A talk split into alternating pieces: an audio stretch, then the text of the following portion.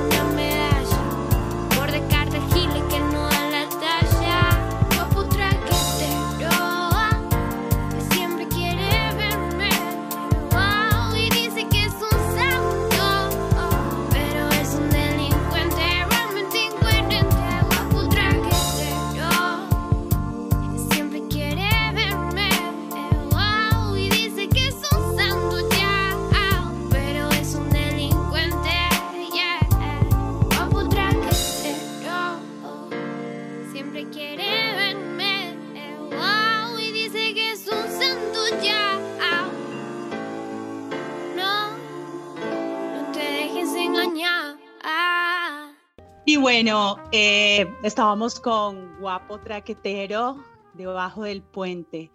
Hoy tenemos un tema muy, muy importante y un país también muy importante y muy bello como es la Argentina. Y bueno, para preguntarnos hoy precisamente eh, sobre los jóvenes, ¿cómo gobiernan los jóvenes, cómo se gobiernan a los jóvenes en Argentina? Y tenemos eh, unas invitadas y un invitado muy, muy, muy importantes también porque nos van a permitir conocer y aprender cuál es la realidad de los jóvenes eh, frente al conflicto con la ley en el sistema penal juvenil y también eh, desde los barrios populares y cuáles son todas estas realidades y prácticas que suceden precisamente desde la institucionalidad eh, en el marco precisamente de los adolescentes en conflicto con la ley y los jóvenes en general. Así que bueno, muchas gracias por estar acá con nosotros y nosotras debajo del puente. Bienvenidas, Silvia. ¿Cómo has estado? Gracias por estar debajo del puente. Bueno, bienvenida Carolina, acá muy, muy contenta de compartir esta iniciativa eh, de este programa que, bueno, viene teniendo una serie de, de abordajes muy interesantes sobre diversos temas. Me pone muy contenta poder estar presente esta vez, no del lado del oyente, sino además del lado de eh, la persona que, que habla ¿no? y que tiene algo para decir. Sí, Silvia Guamureman, eh, ella es socióloga, especialista en problemáticas sociales infanto-juveniles y doctora en ciencias sociales de la Universidad de Buenos Aires. Coordina el Observatorio sobre Adolescentes y Jóvenes en relación a las agencias del control social penal y bueno, tiene toda una trayectoria y toda una experiencia en el tema, tanto en su país como a nivel eh, internacional. Y precisamente, bueno, también estamos con Joaquín Zahac.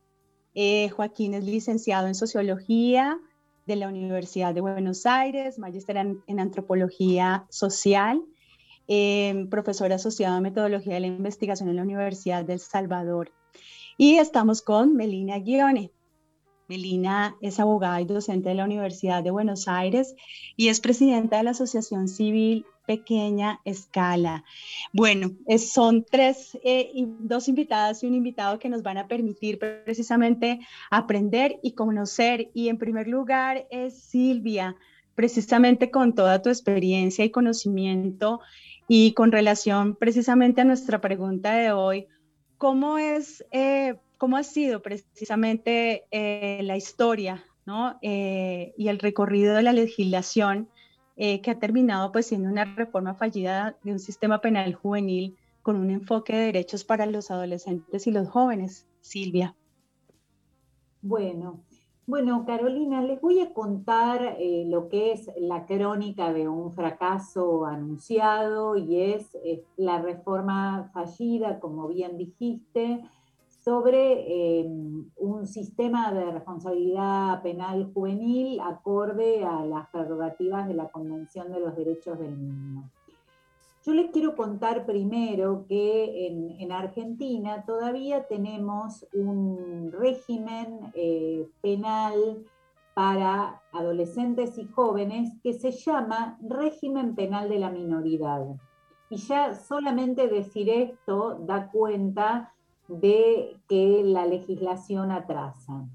De hecho, este régimen penal de la minoridad es de la última dictadura cívico-militar, eh, fue eh, sancionado en el año 1980, eh, tuvo una modificación en el año 1983, antes de la transición democrática, y digamos, este régimen penal de la minoridad fue, digamos, múltiplemente cuestionado por cargarse con todos los preceptos de las garantías constitucionales, por ser anticonstitucional eh, desde donde se lo mire. Em, sobre todo por vulnerar principios como el principio de inocencia, el principio de debido proceso, eh, bueno, y tener, digamos, una gran cantidad de, eh, de vicios que se suponía que eh, iban a corregirse cuando se sancionó la Convención de los Derechos del Niño, que mm, la Argentina la ratificó en 1990, y como todos eh, saben, eh, las convenciones y los tratados internacionales obligan a adecuar la legislación interna. Bueno, en esa tarea de adecuación de la legislación interna estamos desde 1990 y cuando digo que hemos fracasado es porque si miramos todo América Latina y como digamos este es digamos un programa que está inserto en el grupo de trabajo de violencia y seguridad de Claxo y entonces tenemos auditorio de toda América Latina, lo que vemos es que en todos los países de América Latina, no excepto en Cuba y por motivos distintos, El régimen eh, de responsabilización penal juvenil, o sea, la convención, se plasmó en reformas, tanto en materia penal como en materia de protección. En algunos países este, los códigos de, niñez o, la legislación es una legislación que, digamos, comparte los aspectos preventivos y los aspectos eh, más de regulación de la infracción penal, y en otros países hay legislaciones específicas. La Argentina es el único país, digamos, de los países que han ratificado todo, digamos, por eso pongo a Cuba, digamos, en una situación este, peculiar, porque constituye en muchas otras cosas una excepción. La Argentina, que ha sido, eh, algunos dicen, una ratificadora serial, la Argentina se caracteriza por eh, ponerse a tono de cuanto tratado, convención, protocolo internacional, protocolo facultativo haya y en general digamos, es de, los alumnos más aplicados, porque muy rápidamente consagra todas las aprobaciones de este, todas las, legislaciones y sobre todo todo lo que ha tenido que ver con los principios transversales de derechos humanos, en materia penal juvenil está en deuda. Y está en deuda no porque no haya habido propuestas legislativas. Eh, si miramos este, y toda la información que hoy está disponible a través de información parlamentaria en el Congreso de la Nación, ha habido no menos de 70 propuestas de modificación, sea modificación del régimen penal de minoridad a secas, sea, digamos, con la propuesta de instalar un sistema de responsabilidad penal juvenil, es decir, una justicia especializada. Y acá es muy interesante porque, digamos, al principio, sobre todo los intentos de reforma legislativa que estuvieron pegados al momento que se ratificó la Convención Internacional de los Derechos del Niño, sea un poquito antes, sea un poquito después, la única motivación que tenían era la de modificar la edad de punibilidad, bajar la edad de punibilidad. En la Argentina están 16 años, digamos, y las propuestas eh, de primera generación, todas tenían como propuesta modificar el régimen penal de la minoría solamente en el artículo, digamos, que refería a la edad. Y las propuestas de baja de la edad eran mayoritariamente a los 14, pero hemos tenido alguna propuesta de bajar a los 13, a los 12 y alguna propuesta de bajar hacia los 9 años. Sí. Bueno, estas propuestas se basaban en las cuestiones de, alarma, de decir que los jóvenes cada vez cometían delitos más graves a edad cada vez más temprana, y la imaginación punitiva se agotaba en el tema de inflar, digamos, la, incrementar la punitividad. Sí, Silvia, eh, precisamente eh, ya para en el siguiente bloque y para darle el paso a, a Joaquín frente a esta discusión que estás planteando, eh, con relación a que si bien eh, los sistemas penales juveniles han venido readecuando pues, con los estándares internacionales de infancia y adolescencia, han venido readecuando sus marcos constitucionales y legislativos y que en Argentina pues la edad sigue siendo 16 años, en otros países ha bajado, ¿no? A 14 años y lo que tú dices en la agenda. Tenemos varios países en América Latina que tienen en 12, algunos tienen en 12. Sí, exacto. Entonces, y que ahí se queda como un poco la cuestión frente y que también tiene que ver como con los momentos electorales que, en, la discusión se pone, ¿no? También en el marco de las discusiones eh, electorales y para generar réditos, ¿no? Eh, frente a las edades. Sin embargo, tú también lo, lo mencionabas y, también conforme las, a los estudios, a los escritos que ustedes han realizado y a los análisis eh, con Joaquín, frente a que, bueno, está toda esta genealogía de una reforma fallida, pero sin embargo, también hay otras prácticas institucionales que se presentan, desde que, bueno, digamos que en Argentina la edad está en 16 años, eh, y que aún se sigue como trabajando en esta posibilidad de reforma. Sin embargo, también en las, en las prácticas institucionales y en los barrios, eh, ¿cuál ha sido precisamente como esa paradoja, ¿no? Eh, de si se está pretendiendo una reforma hacia la protección de los derechos con un enfoque de derechos, ¿cómo es la realidad, Joaquín, desde esta reconfiguración precisamente de las prácticas institucionales eh, precisamente de las autoridades, como por ejemplo la policía u otras eh, instituciones. ¿Cómo estás, Carolina? Eh, buenas tardes, buenas tardes a todos los oyentes. Muchas gracias por, por el espacio, la, oportunidad de poder conversar y compartir un poco algunos hallazgos de, de nuestras investigaciones.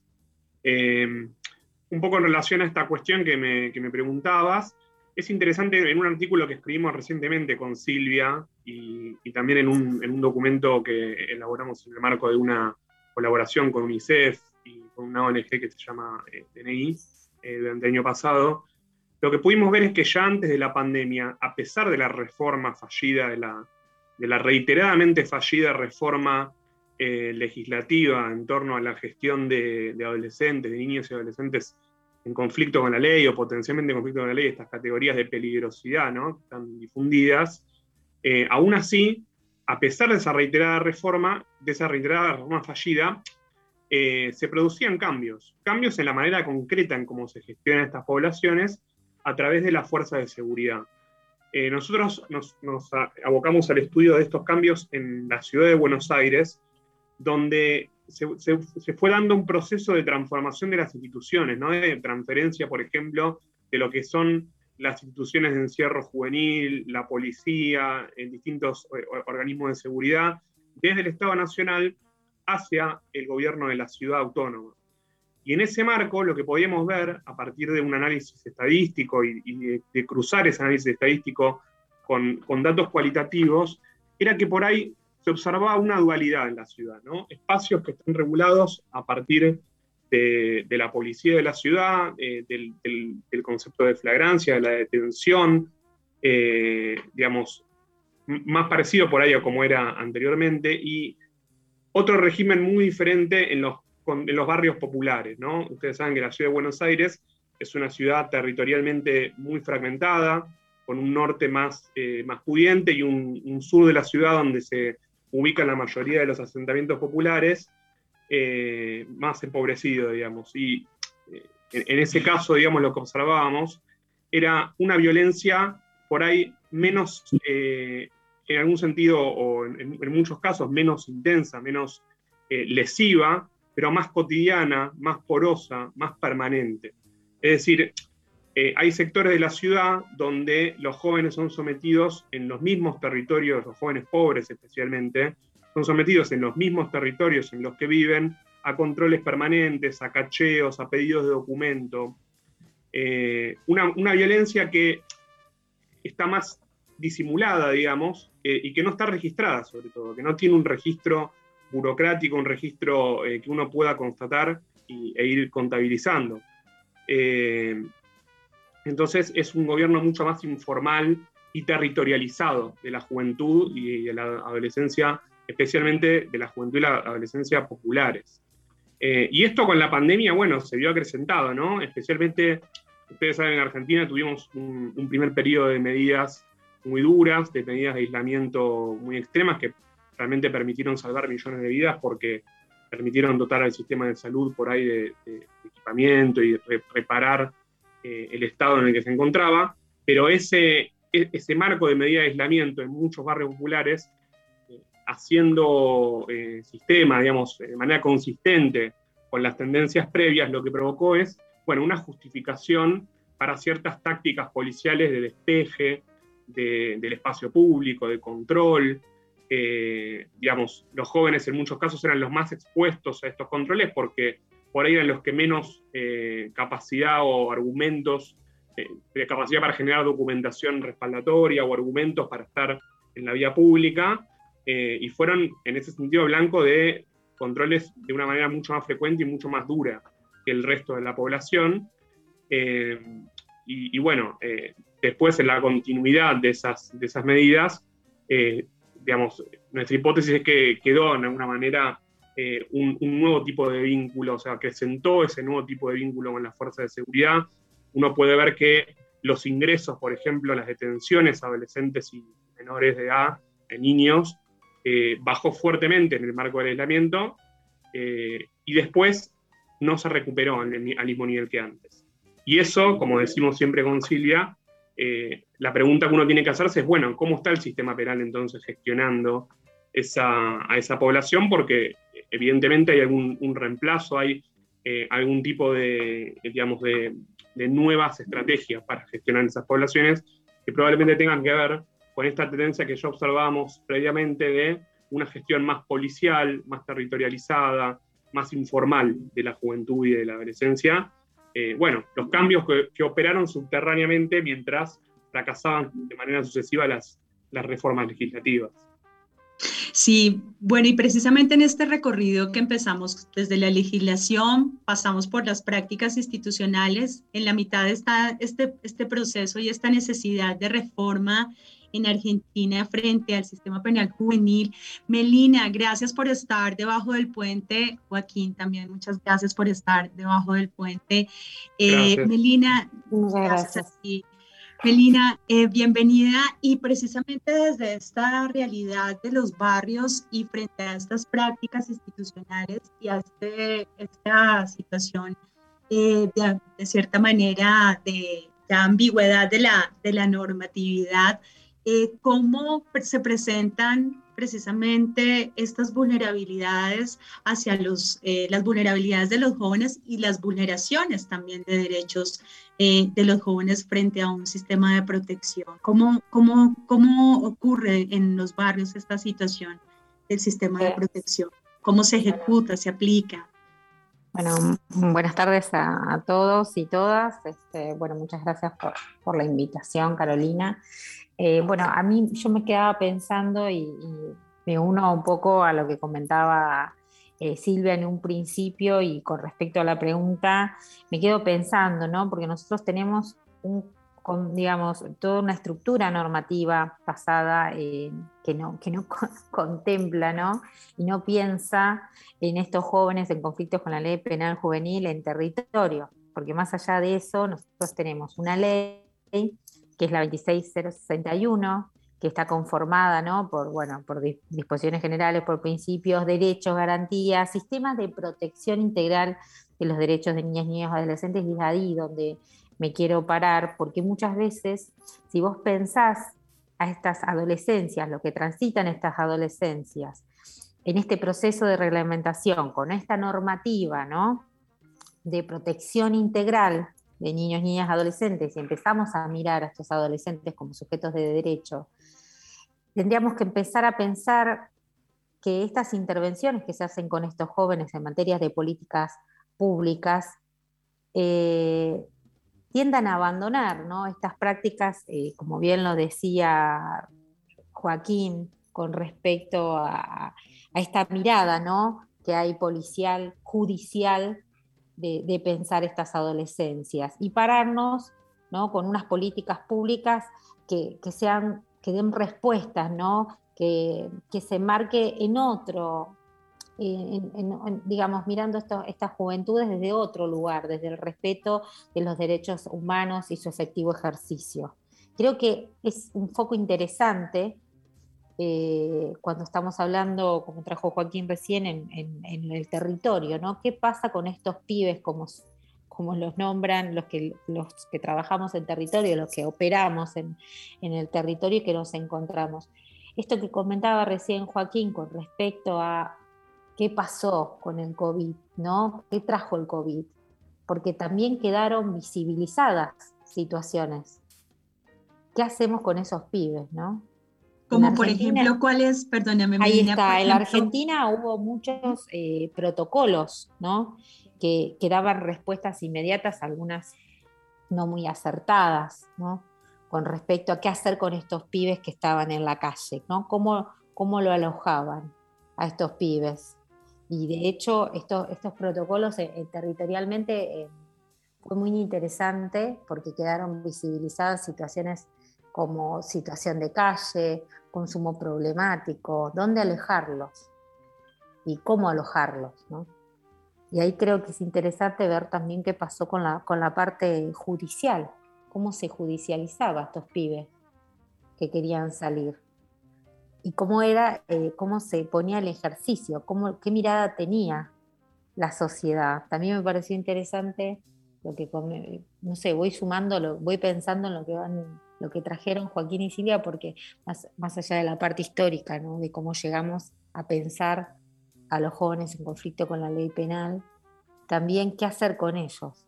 Y en ese es el, foco que me parece que hay que trabajar, en materia de políticas públicas, ¿no? lo que, las respuestas que dan, donde pensar estos adolescentes eh, puedan crecer y cómo alojarlos, ¿no? cómo alojar las problemáticas de forma integral.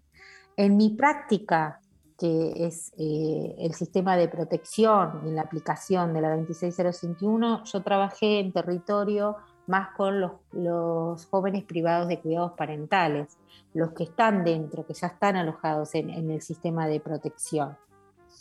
que en este punto, a mí me diferen lo, que te trajeron, ¿no? Eh, y Joaquín, acá es como que yo me, corro y hablo de la situación de los niños, niñas, adolescentes privados de cuidados parentales y cómo actuó el Estado frente a las medidas que tuvo que alojar. En Argentina, el sistema de protección integral, que está alojado por la 26061, prevé dos tipos de medidas ante el abandono ¿no? que se realizan de los niños y niñas adolescentes y también las medidas que toman eh, los órganos administrativos que dependen del Poder Ejecutivo, que toman la decisión de separación ante una situación de vulneración de derechos en las condiciones previstas por la ley, ¿no? Y es como que enmarca a cómo debe actuar este Estado, ¿no?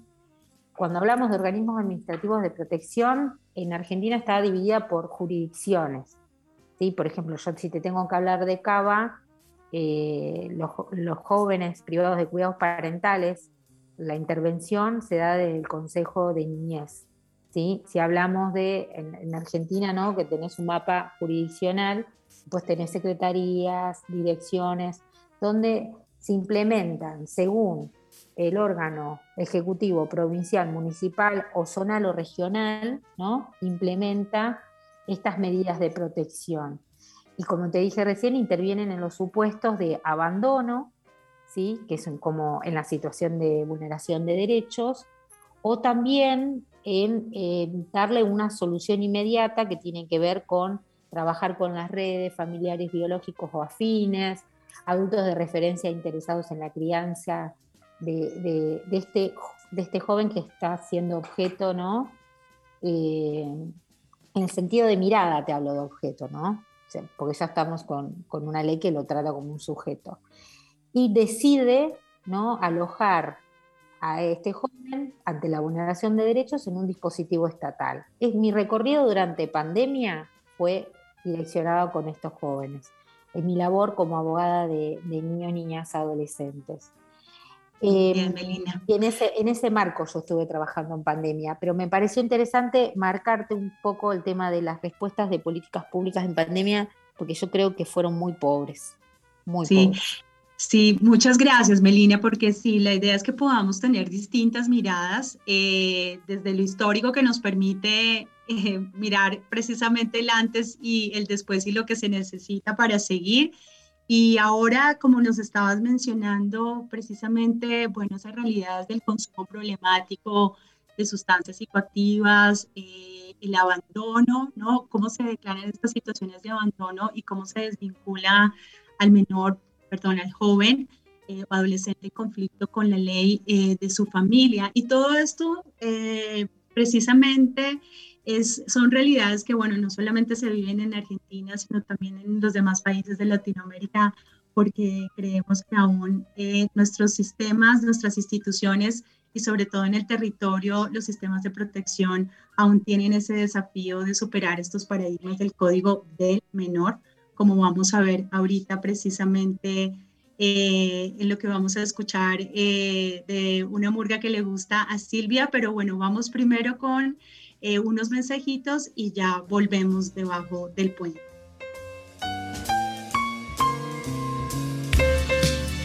Para todos los que creen que quedan cosas por inventarse y otras formas de dar pelea, existe Trilce Comuna, el club de beneficios de hasta Trilce. Con un pequeño aporte mensual, tenés descuentos en nuestro bar, entradas a espectáculos, talleres, libros y discos. Sé parte de Trilce Comuna y ayúdanos a sobrellevar este momento. Es, fácil. Entra a trilceradio.com.ar, cliquea, sumate a la comuna y elegí el monto con el que querés colaborar. Para ver nuestra programación o escribirnos, nos encontrás como Hasta Trilce en Instagram, Facebook y Twitter. Gracias por ayudarnos a seguir existiendo y colaborar con la cultura independiente. Atención, atención, mundo del libro. Tipeo, territorio y producción editorial organizada. Conoce nuestro catálogo, entérate de nuestras novedades, participa de nuestros encuentros y acercanos tus propuestas. Encontranos en Instagram, Twitter o buscanos en Google como Tipeo Editoriales. Astier Libros, Editorial El Colectivo, Ediciones Culmine, Ediciones Astatrilce, Editorial Muchas Nueces, Ediciones del Signo Rara Avis Editorial y Hubo Ediciones. Por un libro federal, colectivo y diverso. Debajo del puente. Un programa hecho por Carolina Duque y el Grupo de Trabajo Violencias, Políticas de Seguridad y Resistencias del Consejo Latinoamericano de Ciencias Sociales, CLACSO.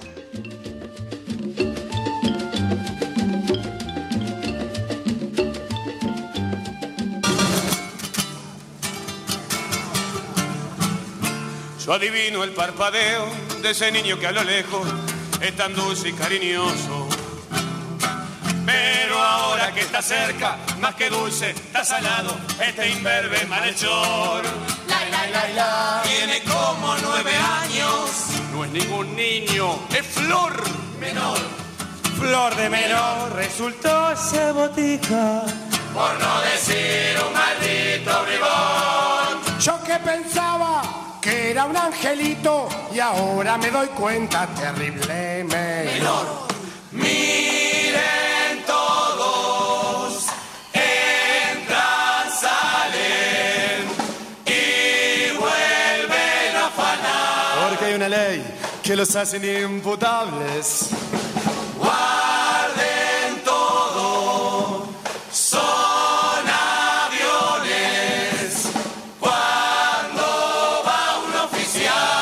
Fueron y vinieron solos al rock and samba. hay que darle. Si 20 años no es nada, 18 tampoco. A los 16, para mí ya tan pro. Y bueno, precisamente eh, con esta murga, Silvia, que fue una, una selección tuya y muchas gracias porque debajo del puente también, eh, también debajo del puente está la música que nos permite comprender precisamente todas estas, todos estos imaginarios, eh, el estigma y la discriminación eh, que precisamente los adolescentes en conflicto con la ley eh, viven a diario o jóvenes que están, eh, como nos decía Melina, en situación de calle o con consumo problemático de drogas o sustancias psicoactivas. Silvia, eh, con relación a, a esta murga eh, y frente a las edades que ahora mencionabas, los desafíos que tiene Argentina eh, para poder avanzar eh, con un enfoque de derechos para el- dentro del sistema penal juvenil. Y además también te quiero preguntar sobre los afectos y las potencialidades de los y las jóvenes en Argentina. Eh, ¿Cuál es tu, cuál es tu, dentro de tu experiencia y tu trabajo, cómo te has relacionado también con estos jóvenes y, y adolescentes? ¿Y cuáles potencialidades ves en ellos y en ellas? Bueno, Carolina, voy a intentar responder algunas cuestiones. Justamente elegí, digamos, esta murga como disparador porque en la murga lo que da cuenta es que no importa la edad que sea, siempre, digamos, la, vocación punitiva va a pedir que haya un límite más bajo. En la murga en un momento se dice, bueno, hay que bajarles, ¿por qué no a cinco años? ¿Por qué no a cuatro? ¿Por qué no al año? ¿Por qué no mientras están en el, directamente en el útero materno? ¿no? Esta cuestión de que lo que no se puede resolver por la vía de las políticas públicas y por las vías de las políticas de promoción y la garantía de derechos, que es un poco lo que está planteando Melina, se resuelve apelando, digamos, al, sistema penal.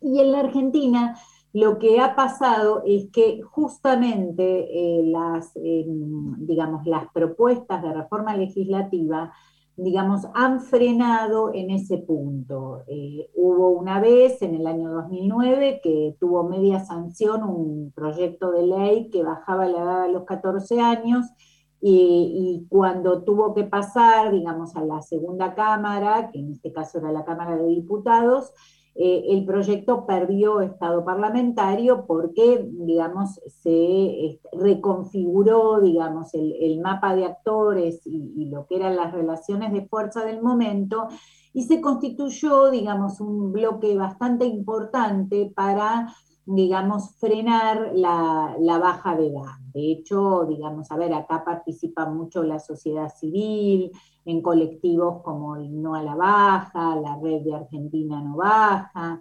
Nosotros, como Observatorio de Adolescentes y Jóvenes, eh, siempre participamos este, muy activamente en contra de bajar la edad desde una posición que es una posición de política criminal. La posición de política criminal es una posición que sostiene que cómo vamos a bajar la edad de, digamos, si, es, si la decisión, la frontera política criminal es una decisión, digamos, del Estado, ¿por qué, digamos, bajar la edad, digamos, cuando el sistema penal no ofrece nada bueno, nunca ofreció nada bueno y nunca va a ofrecer nada bueno?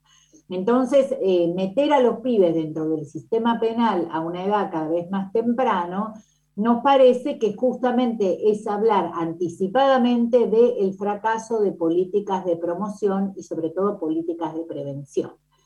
Dicho esto, nosotros nos amparamos también bastante en los principios transversales de derechos humanos, en el principio de no regresividad, la observación general de Naciones Unidas, la número 24 del año 2019, este, dice que los países que tienen, digamos, una edad mínima de responsabilidad penal más elevada, que por favor la mantengan, que no la bajen, digamos, sabiendo que es muy difícil que los países que ya la bajaron la vuelvan a elevar, ¿no? En el caso nuestro, lo que nos pasa es que nos damos cuenta que cada vez la discusión se da en contextos más difíciles. ¿no? Eh, cuando digo contextos más difíciles, digo contextos donde, eh, digamos, hay una sensibilidad punitiva muy exacerbada, digamos, se pide mucho castigo para todo, digamos, se endurece el sistema penal, digamos, en todos los aspectos, y en esto, lamentablemente, hay que decir que no hay diferencia en las gestiones de gobierno. Digamos, si hay una línea de continuidad es el endurecimiento del sistema penal a lo largo de los últimos años. El incremento cada vez más grande de la población encarcelada y el crecimiento cada vez más grande, tanto de las fuerzas de seguridad en número de efectivos como en violencias. Por eso nosotros decimos que tenemos un gran desafío. Entonces, dicho esto, y acá es eh, lo que sobre todo está trabajando mucho Joaquín dentro de los territorios, lo que vemos es que mientras no cambia la ley, sí se reconfiguran las prácticas y sí, en realidad está mal este, llevar a los chicos detenidos cuando son no punibles o cuando son muy chicos, bueno, no los llevan detenidos, pero se los gestiona, se los gobierna dentro del territorio. Y dentro del territorio son amas y señoras las fuerzas de seguridad. Entonces, muchas de las políticas de control y de gobierno en territorio no tienen que ver solamente con el ejercicio punitivo, tienen que ver también con lo restrictivo, con el, con el control espacial, digamos, que está dentro de la lógica de control urbano no se los deja transitar, muchas veces ni siquiera se los deja salir de los barrios populares o de las zonas de villas miserias. Esto, digamos, con el tema de la pandemia y acá tomando uno de los temas que, citó Melina, fue particularmente grave porque el Ministerio Público tuvo que sacar, digamos, una resolución para que a los chicos no los detuvieran invocando las figuras de propagación de enfermedades o de contagio, porque esto, digamos, generó una sinonimia entre lo que es salud pública y seguridad pública, ¿no? Por motivos, digamos, de salud, en realidad se incrementó la seguridad y se restringieron derechos y se, y se vulneraron garantías. Y esto es uno de los problemas más grandes que tenemos, que cuando nos planteamos, digamos, las discusiones, las, digamos, cada vez que vamos a discutir sobre estas cuestiones, lo hacemos sobre pisos más altos en una sociedad que está cada vez más enardecida, esto lo vemos también en el, contexto de la región, cómo crecen todas las, este, nuevas derechas, digamos, y en el, contexto de las nuevas derechas, digamos, este, crece también las políticas de discriminación, las políticas de racismo, digamos, en, sociedades donde, digamos, crece la desigualdad, también se achica el margen de tolerancia, y esto se vuelve en contextos muy difíciles para plantear otro tipo de, propuestas que son propuestas que por ahí en otras latitudes prosperan, como propuestas que tienen que ver con mediación, como propuestas que tengan que ver con justicia restaurativa. Eso exige que el lazo social no esté roto, que el lazo social, digamos, esté, digamos, este, menos resquebrajado. Y eso significa, digamos, que este, se reduzcan las brechas de desigualdad. Es imposible pensar el tema de la cuestión, digamos, del reproche penal si este, no lo pensamos este, unido este, a lo que es el contexto social. O sea, lo primero que tenemos que incrementar son políticas de seguridad social y políticas de protección social. Muchas gracias Silvia por estar debajo del puente y seguramente nos volveremos a encontrar debajo del puente ya precisamente para conversar sobre estas salidas hacia la justicia restaurativa, hacia lo que tú has mencionado. Eh, y bueno, pensando en el territorio y cómo nos has explicado eh, precisamente cómo se gestiona el territorio y cómo eh, se gobiernan a los jóvenes y las jóvenes en los territorios por parte de las autoridades de policía y pues que si bien decimos lo importante es el territorio, pero el territorio no desde, no desde, la, desde la seguridad, sino precisamente desde los sistemas de protección. Elina, eh, desde las políticas públicas que mencionabas en este contexto de pandemia y conforme a lo que menciona Silvia, eh, ¿cuáles crees eh, que podrían ser em, las salidas precisamente para poder avanzar en el territorio frente a lo que nos comentabas y bueno, para que exista realmente una protección y una materialización de los derechos de los y las jóvenes en, los territorios. No, lo que yo comentaba es que puntualmente pensando en el territorio ¿no? de, la ciudad autónoma de Buenos Aires, en este punto tengo que, ¿no? que me, remito a mi formación ¿no? como, como abogada, que me parece que hay un marco jurídico que tiene que ver con el acto acuerdo para la transferencia de servicios de atención directa, ¿no? que está enmarcado ¿no? en el artículo 70 de la 26061, más las actas complementarias, donde la ciudad de Buenos Aires asume la competencia para la determinación, procedencia y ejecución de las medidas excepcionales o la intervención en lo que es eh, para la para la aplicación, el órgano de aplicación de protección integral de derechos en relación a los niños, niñas, adolescentes. A mí me, parece interesante este juego que se da hoy en este programa, que vos nos traes, la propuesta del programa que traes, de cómo se ve desde la parte punitiva, ¿no? El tema, el, tema de, todo lo que son los jóvenes, que bueno, no deja de pasar la palabra menores cuando hablan del sistema, y cómo nosotros desde la parte del órgano de aplicación del sistema de protección, que también tendrían que estar enmarcados, ¿no? Eh, de protección integral de derechos a estos jóvenes también, en relación a estos jóvenes, ¿no? Porque no dejan de, estar dentro del territorio de la ciudad autónoma de Buenos, de Buenos Aires. Y vos fíjate que desde el léxico hasta la aplicación de derechos, en términos de derechos te estoy hablando, ¿no? Eh, la respuesta tendría que ser de forma integral, no, no como hablando desde esto que, comentaba Silvia también, de lo negativo, esa connotación negativa de cuando hablamos de estos jóvenes. Y ahí en ese punto creo que también eh, se podría empezar a pensar respuestas, eh, las políticas públicas, ¿no? implementar en las medidas que tengan, que tengan, que medidas de protección integral que también incluyan estas situaciones y estos jóvenes y también pensar en, en situación de, de, consumo problemático, jóvenes en conflicto de la ley penal y dar respuestas integradoras, ¿sí? porque al final terminan siendo respuestas expulsivas, ¿no? terminan como expulsándolo de esta sociedad que supuestamente tendrían que alojar. ¿sí?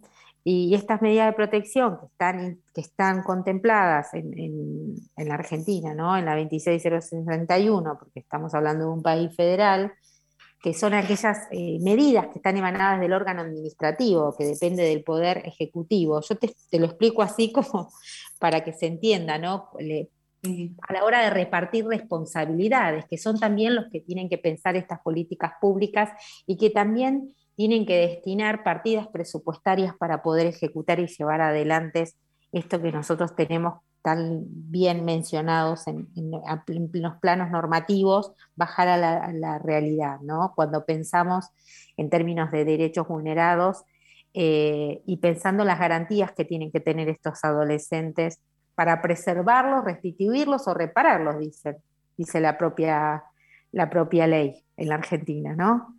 Por eso hay un tema de la aplicación, de cómo uno tiene que aplicar estas medidas, qué finalidad tienen que perseguir para preservar el, fortalecimiento de estos jóvenes, ¿no? Cuando, cuando porque ellos no dejan de sufrir, ¿no? Estas, no dejan de ser amenazas y no dejan de tener una, de sufrir una violencia institucional cuando las respuestas no llegan y quedan como olvidados, porque hay algo que trajo la pandemia, es cuando pensar el para qué, qué hicieron ¿no? estos jóvenes y quedar totalmente invisibilizados. No sé si piensa lo mismo Joaquín, que fue el que trabajó más en territorio en época de pandemia y que, se los, que fue el que con el que se encontró, porque las infancias con las que yo trabajé fueron infancias que ya, ya tenían la mirada del Estado desde otro lugar, ¿no? Desde, desde la preservación y el fortalecimiento de, estos, de estos jóvenes que entraban al sistema de protección. Vos fíjate qué enfoques diferentes que, que tienen. Se, se entienda lo que apunto. Sí, eh, sí, Melina. Sí, y bueno, muchísimas gracias. perdón, porque para, para, cerrar la idea, porque yo pienso, ¿viste?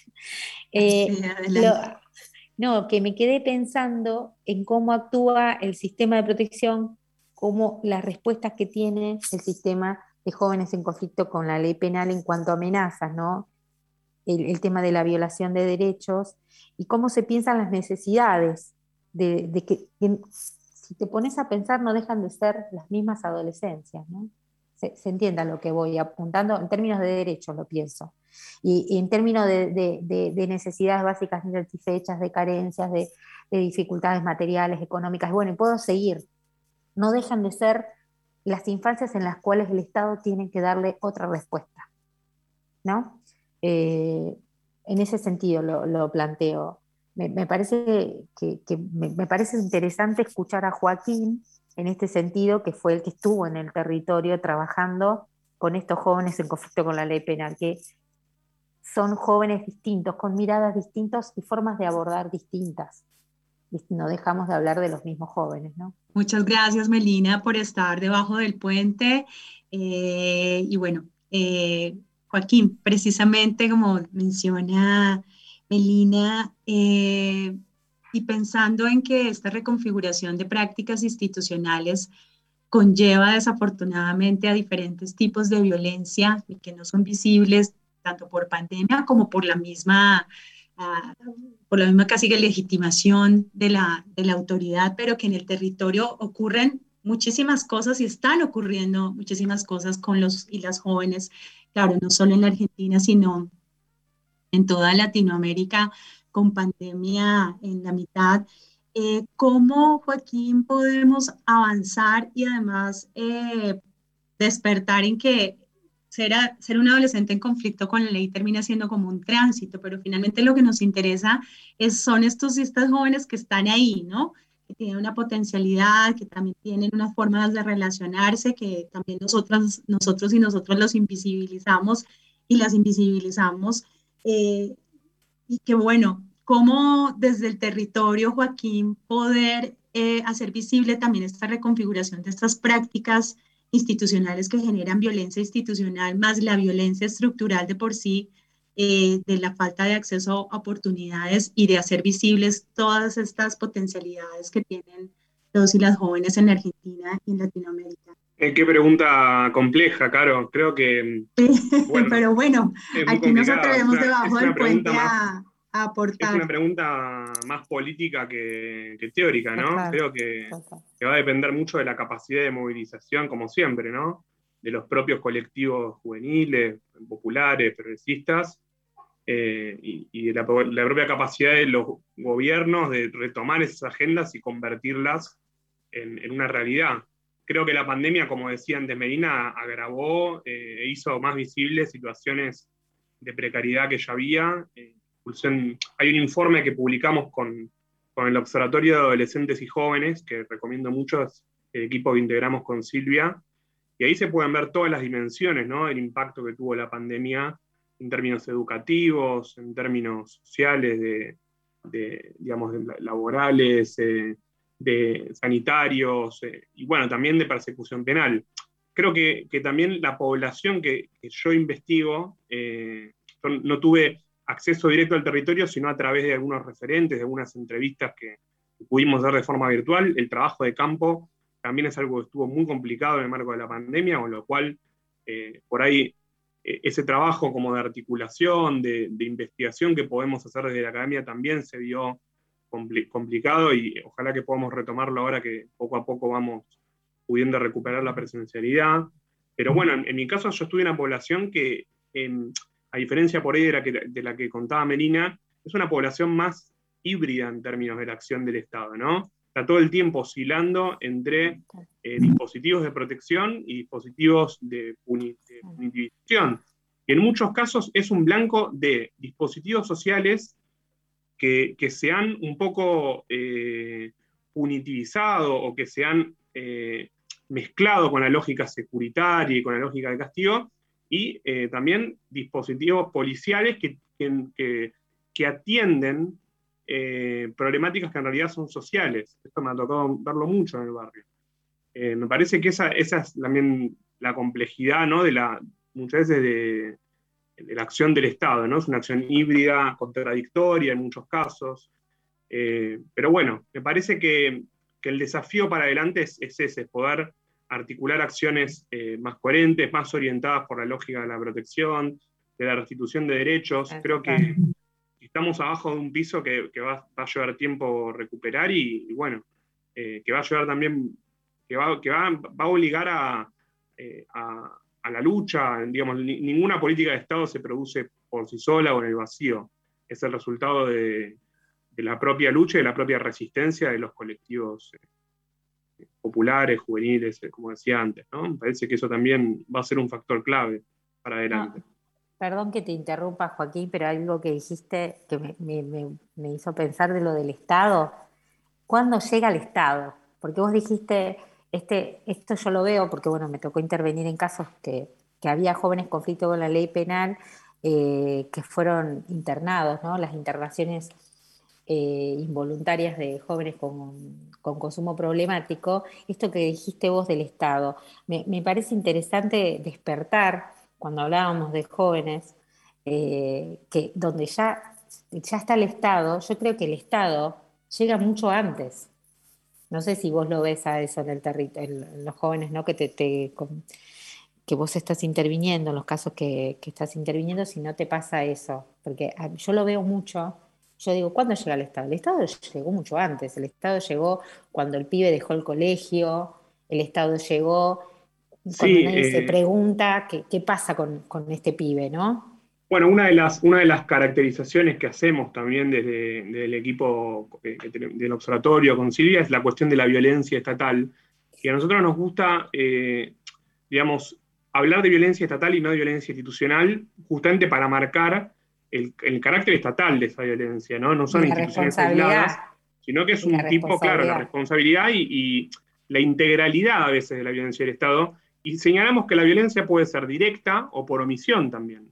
Cuando el Estado no, no, eh, no está, o mejor dicho, no cuando no está, sino cuando no logra, eh, digamos, hacer cumplir ciertos derechos o cuando obstaculiza el cumplimiento de derechos por, por trabas burocráticas, administrativas o por, o por la misma fragmentación de la acción estatal, también eh, hay violencia. Cuando las fuerzas de seguridad no intervienen en una determinada zona para evitar enfrentamientos o para eh, lograr interrumpir situaciones de conflicto, de violencia letal, y eso tiene, bueno, saldos muy lamentables de muerte, también es una forma de violencia eh, del Estado.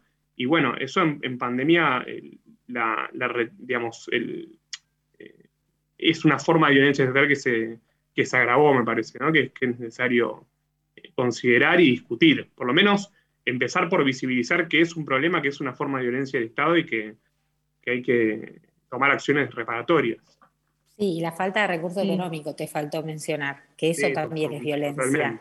La falta de recursos económicos, físicos, de políticas públicas, de programas de organismos administrativos que tampoco se tuvo en cuenta durante la época de la pandemia, también quedó visibilizado y también quedó visibilizada la precarización del sistema de protección en general. Porque Bueno, eh, precisamente la idea es que podamos precisamente continuar con, con estas discusiones. Eh, hoy fue como como una, una apertura, digamos, hacia Argentina y sobre la situación particular que tiene el país eh, frente a los y las adolescentes en conflicto con la ley. Eh, yo los invito eh, y las invito a que, bueno, podamos seguir avanzando con las discusiones, podríamos tener otro, en otro espacio eh, sobre el tema para que precisamente, bueno, eh, se hacen visibles las violencias, los tipos de violencia, eh, las dificultades y, las paradojas que existen a nivel institucional y normativo y, bueno, qué sigue, ¿verdad? como lo mencionaba Silvia, frente a los desafíos de diferentes experiencias también internacionales que pueden tenerse como referencia eh, o que dentro de los mismos territorios también, como lo decía Joaquín, eh, existen colectivos y existen también eh, diferentes experiencias que podrían relevarse a nivel institucional y de política pública. Así que bueno, yo les agradezco muchísimo que hayan estado debajo del puente. espero nuevamente que puedan estar y de verdad Argentina, que ojalá sigamos avanzando hacia las reformas que necesitan. No sé, Silvia, si ya querías eh, mencionar algo y cerramos precisamente con la canción eh, que Joaquín nos compartió de Barrio Love, y es que precisamente Barrio Amor, como lo menciona eh, Carpuza y Cayetano, bueno, malandro, pero tiene otra realidad, ¿no? Joaquín, aquí malandro también. Un cantante en esta canción se expresa otra, otros afectos, ¿verdad, Joaquín? Sí, sí, un cantante de los barrios de ahora, la verdad que lo recomiendo mucho, el malandro de América. ¿Por qué lo recomiendas, Joaquín? Me parece una, voz muy, muy genuina, muy, muy eh, auténtica de, los barrios en un género que, bueno, está, está pegando mucho últimamente acá en Argentina, es el género urbano, el, hip hop. Y bueno, Malandro, que antes se llamaba Malajunta Malandro, es un cantante realmente de los barrios y que cuenta mucha muchas realidades de esos territorios, así que me parece muy, muy interesante. Gracias Joaquín por estar debajo del puente. Y Silvia, bueno, ya para despedirnos en una línea, eh, lo que quisieras ah, sumar a la discusión y que seguimos precisamente debajo del puente. Eh, Solamente para, para cerrar, que queda muy claro que las violencias aparecen superpuestas y combinadas y que hay que hacer un abordaje complejo para mirar qué es lo que pasa no solamente a los jóvenes, sino cómo se gestiona la pobreza y la exclusión. Muchas gracias Silvia, muchas gracias Melina, muchas gracias Joaquín, muchas gracias. Un abrazo Carolina. Desde muchas gracias. Radio. Nos veremos pronto debajo del puente, eh, una iniciativa del Grupo de Trabajo, Violencias, Políticas de Seguridad y Resistencias del Consejo Latinoamericano de Ciencias Sociales, CLACSO. Hasta pronto. Yeah. Ah, es la junta, mami. Del sur estilo. Uh, aunque te nieguen el amor, aunque te ser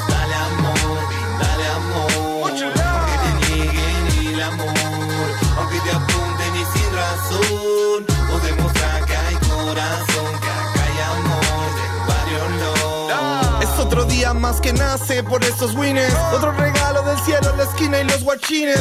El recuerdo de un amigo, el nicho y un rosario. El Cobani con el móvil va paseando el barrio. Las antenas se entrecruzan por los techos. Una esquina y va saltando rancho y escapando al lecho. Una mamá poniendo el pecho y haciendo especial. La palabra de papá, sus hijos, carta del penal. Una escalera y un cuchillo para colgarse al cable. Una pollera y un cuchillo, bronca y un fiambre. Una polera y un cuchillo y dame todo, dale. Un trompontina tan sencillo es el más culpable. Campeonato en el potrero por un costillar. Los pibes poniendo esmeros solo por brillar. El aroma del domingo huele a porro. Y la pinta es deportivo, pa' los chetos chorro. Aprendimos de la infancia, no nos queda otra. Adictos a la elegancia y a la vida loca. Loca, no hables de mí sin argumentos. Dios me dio este don y yo voy a contar el gueto. Aunque te nieguen el amor,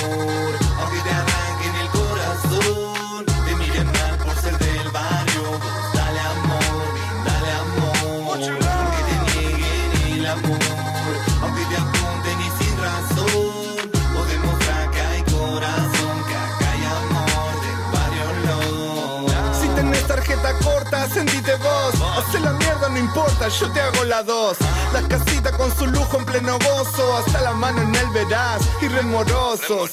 La motito haciendo oso al control. Sin gastos, sin seguro, sin papeles, solo alcohol. La música explotada, todo trapo en el celular. Las guachinas entran a bailar con truchas cédulas. El dealer me regala droga porque le gustan mis temas. Y yo se la doy a los pibes porque entiendo, nena. Muchos se curan el empacho con un bife. Siempre teje maneje. Si ven la gorra chifle. El puterío y mala lengua son amigos. Andan entre vecinos, parte del sistema en el que vivo. Ella se olvida por la tarde de su marido. De los problemas y la rutina y pasa el día conmigo. El churrero se copa y le suma un churro más. A la vaquita con los pibes monedas nomás. La fría juega en primera división. Es una inversión, diversión y borrachera al sol. Aunque te nieguen el amor,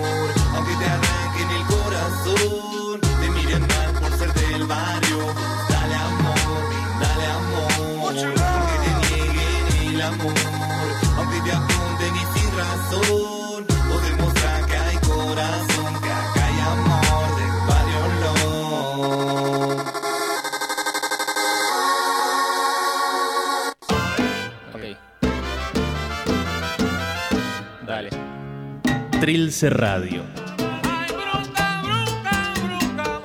Con el centro en todas partes. Y el límite, en ninguna. Trilce Radio.